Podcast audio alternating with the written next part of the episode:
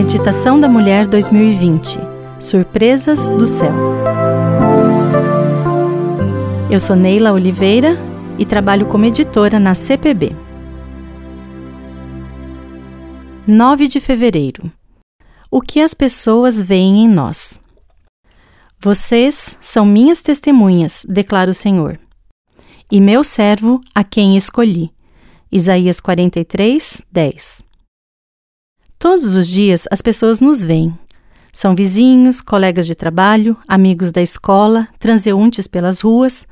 Todos notam as nossas atitudes, como somos, como estamos agindo nas situações do dia a dia. Apesar de muitas vezes não percebermos, estamos rodeados de pessoas nos observando. Gostando ou não, somos vitrines para o mundo.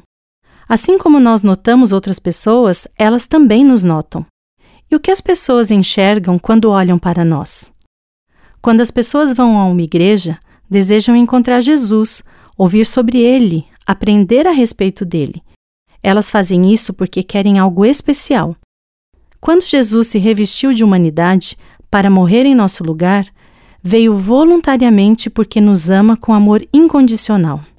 Apesar de termos sido criados à sua imagem e semelhança, o pecado estragou a perfeição com que o ser humano foi criado. E o pior de tudo é que essa perfeição se perdeu por vontade própria da criatura. Quando as pessoas olham para nós, elas veem um Jesus egoísta e mesquinho? Será que veem um Jesus orgulhoso, impaciente e mal educado? Ou seria um Jesus glutão e intemperante? As pessoas veem em nós um Jesus insatisfeito com a sua aparência ou desanimado quanto à sua missão? Elas veem um Jesus que balança os ombros e diz: não tem nada a ver diante de princípios e valores ensinados pela Igreja? Será que veem um Jesus que vive fazendo fofocas ou falando mentiras, que aprecia falar mal dos irmãos ou contar vantagens sobre o que faz, se achando melhor do que os outros? Se for um Jesus assim que as pessoas veem em nós, elas têm razão de não permanecerem na igreja. Afinal, um Jesus assim não transforma vidas, não salva ninguém. O Jesus que as pessoas precisam encontrar é o Jesus piedoso, perdoador, temperante, modesto, humilde, amável, com firmeza de caráter e que defende a verdade simplesmente pelo fato de ser a verdade. O que as pessoas veem quando olham para você ou para mim? Nosso dever é seguir o conselho de Jesus, ser o sal da terra e a luz do mundo. Mateus 5, 13, 14.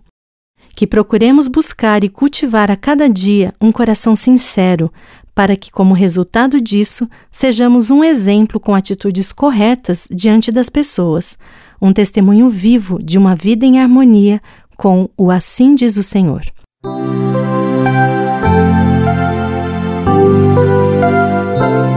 Este texto foi escrito por Maria José Franco.